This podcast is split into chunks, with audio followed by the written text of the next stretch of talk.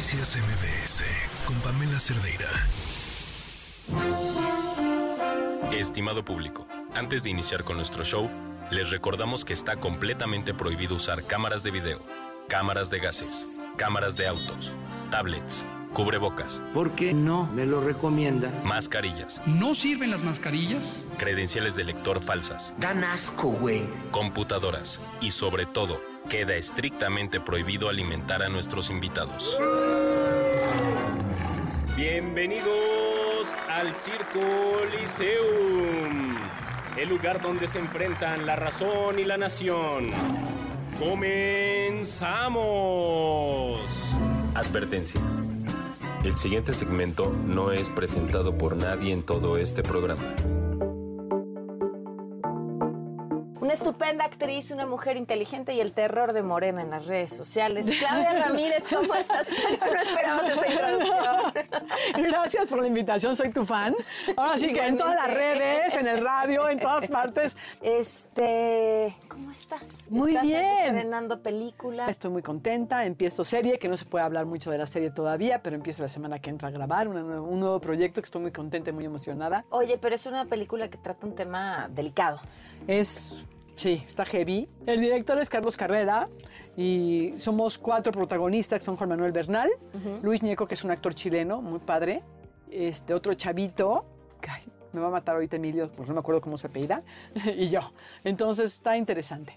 Oye, ¿siempre supiste que querías ser actriz? No, la vida me llevó... ¿Cómo? me llevó por esos lares.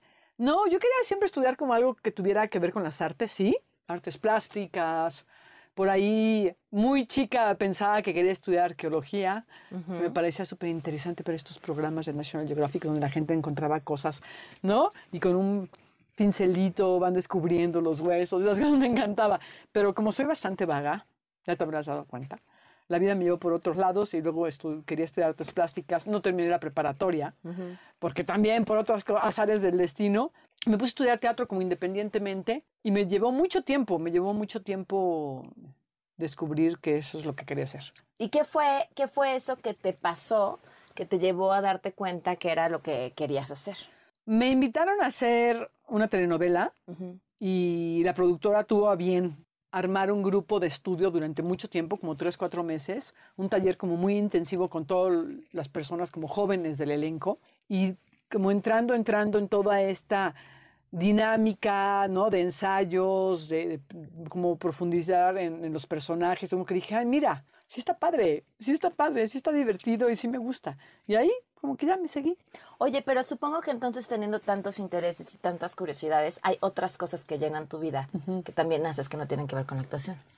No, soy bastante vaga, te digo como, bueno, es que también esto de... ¿A qué de te los- refieres con vaga? a Ya que esto es que te pues, refieres eh, hacia ti. Es que esto del de internet y de las redes sociales te chupa mucho energía y mucho tiempo. A ti sí te quita mucho tiempo. Sí, entonces durante muchos años me dediqué a ser mamá. Mis hijos ya están grandes, entonces ¿Qué edad tienen tus hijos? 20 y 27. Ok, no, bueno. Entonces ya, ya si pasó. te saludan, ya tuviste Entonces estuve suerte. casi 10 años alejada del medio. Entonces, como que reconstruirme otra vez, otra vez contactarme, conectarme, regresar a actuar como al 100% otra vez. Fue como también una labor, ¿no? De un rato.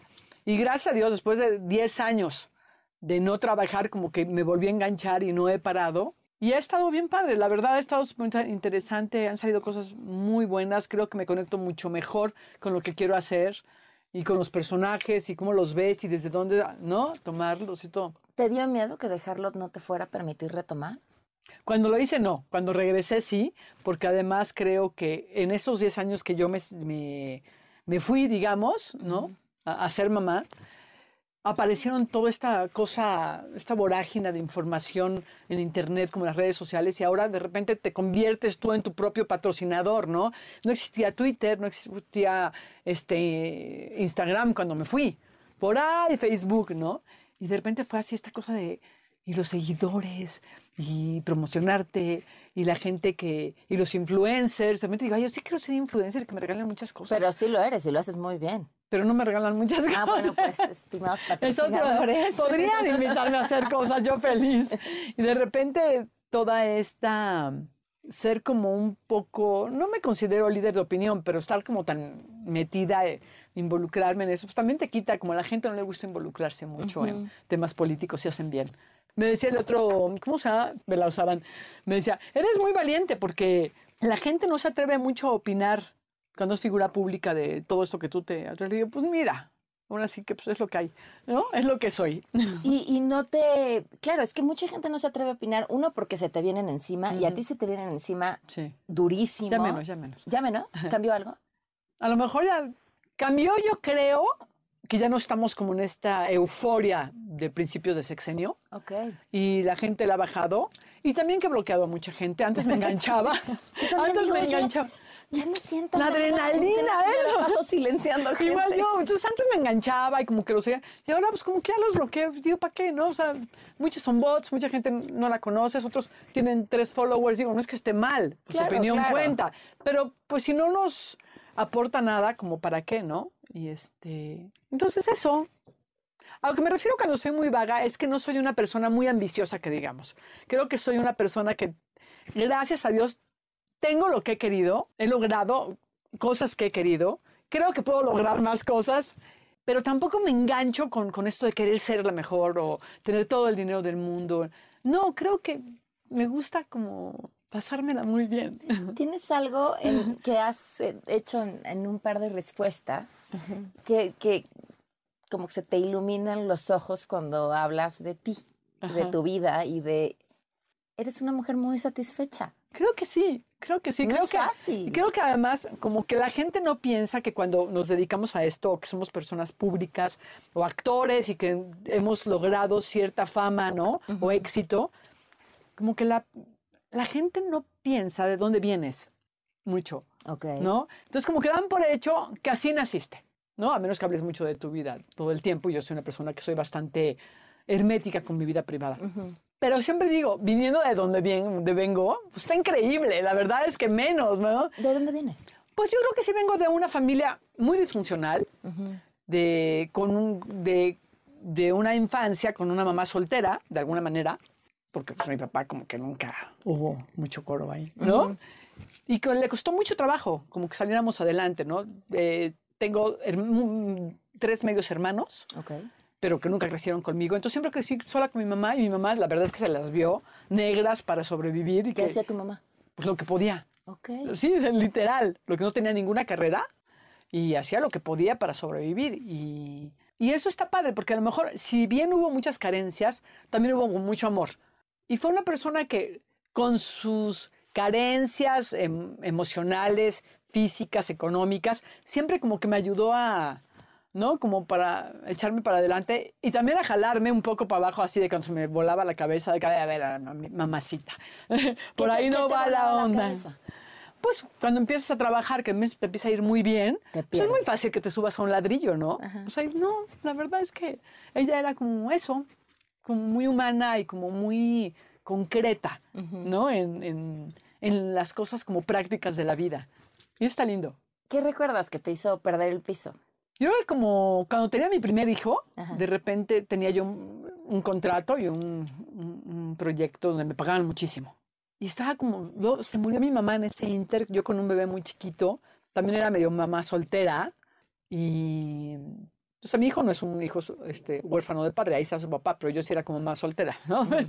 Este, entonces creo que tenía yo como esta cosa de, de yo puedo todo contra el mundo y aparte gano muchísimo dinero y era una berrinchuda, este, te- estaba como súper desubicada, mi mamá se acaba de morir, tenía este hijo bebé, este, con súper proyectos y pues sí, eso te, te puede hacer como...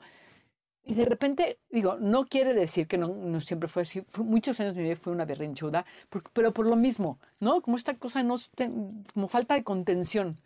Y luego pues ya cambian las cosas por azares del destino, ¿no? ¿Qué te, qué te regresó? Sí. ¿Qué te ¿O fue el que Pues se me- muriera tu mamá? Me casé, tuve otro hijo, luego me divorcié. Creo que a partir de que me divorcié, ya entendí que la vida está en otro lado. está chido. Que es que en el matrimonio no. No. Claramente no. No, y que está padre, la verdad, no, sí. Y también creo que, digo, si bien creo que nunca voy a madurar, creo que uno sí madura un poquito, ¿no? Y, y el hecho de haber como sacado adelante a mis hijos es, es increíble, ver en lo que Claro. se han convertido está increíble, claro, están increíbles. Es- me siento súper orgullosa de ellos, están increíbles. Vamos a una pausa y volvemos.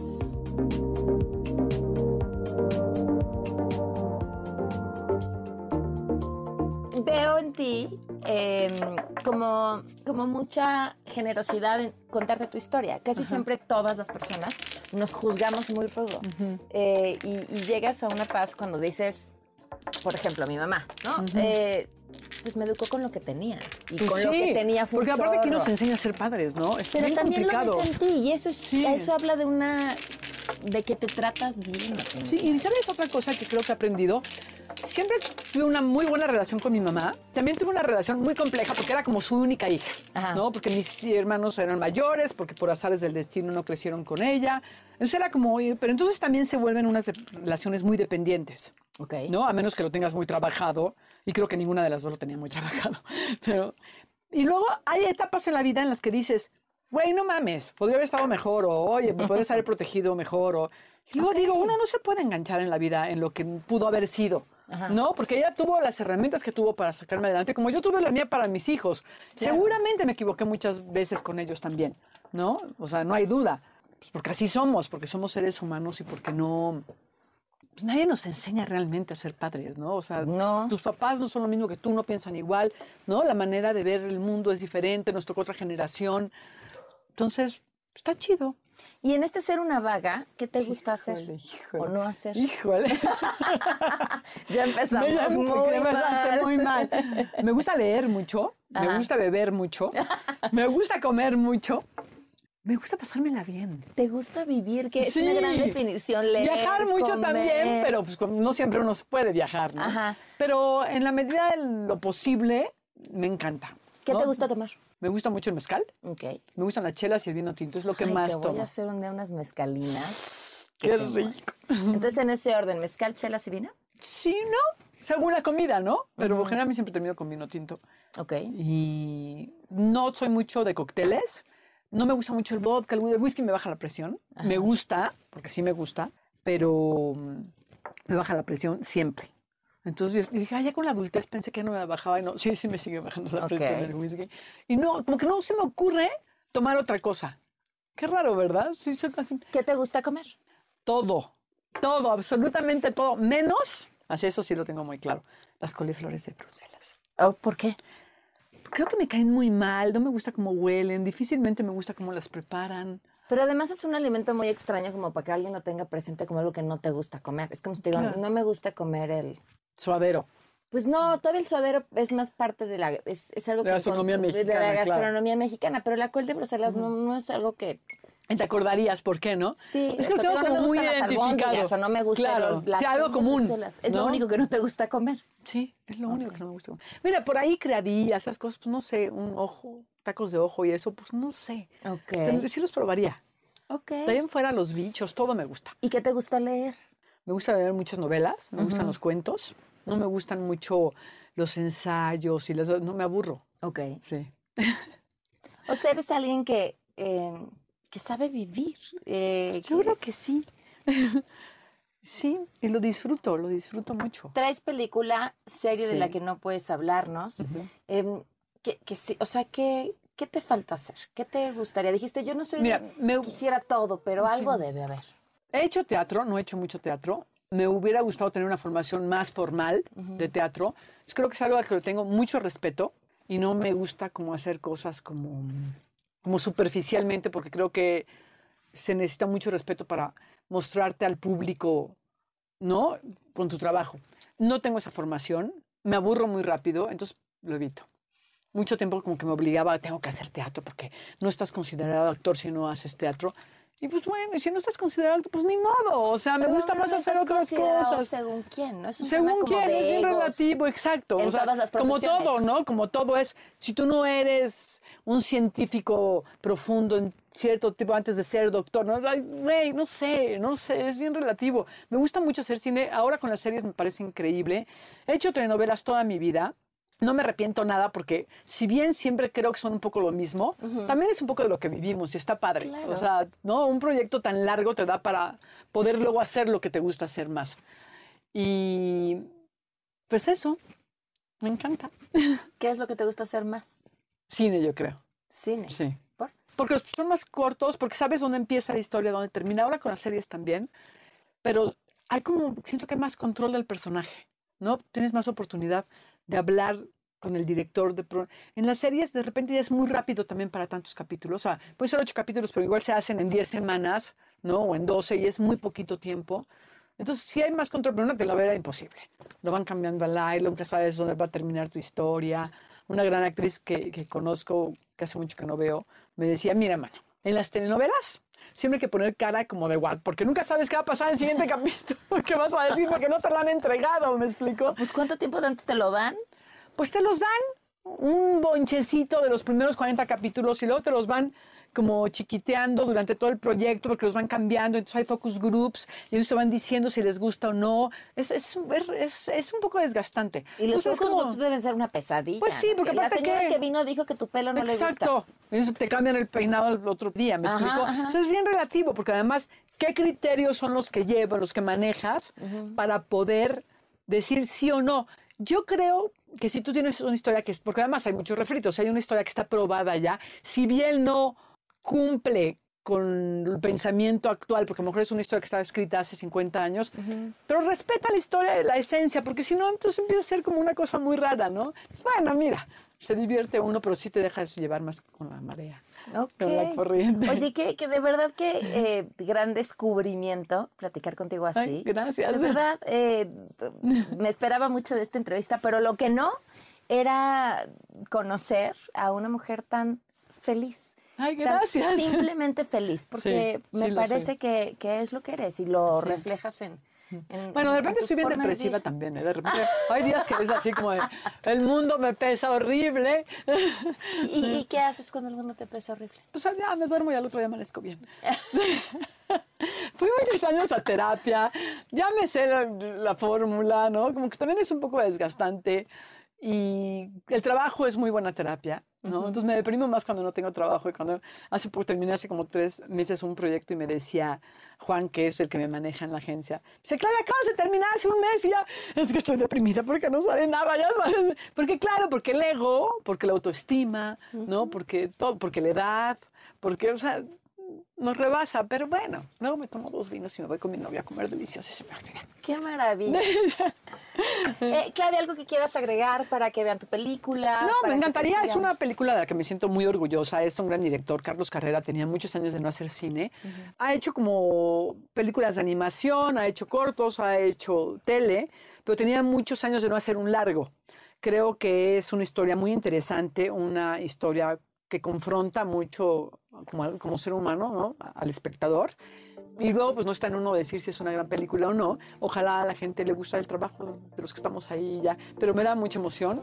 Hace mucho tiempo que no, este, que no hacía cine. Bueno, antes de la pandemia. y Hace una vida. Hace una vida. Antes de la pandemia Sí, fue la otra vida exacto. de todos. Como digo, es que eso nos desfasó a todos en la existencia. Y pues ojalá les guste.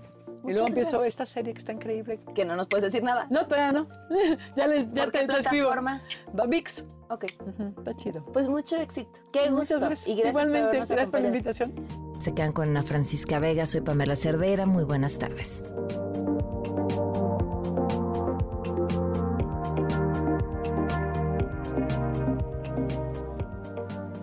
Noticias MBS con Pamela Cerdeira.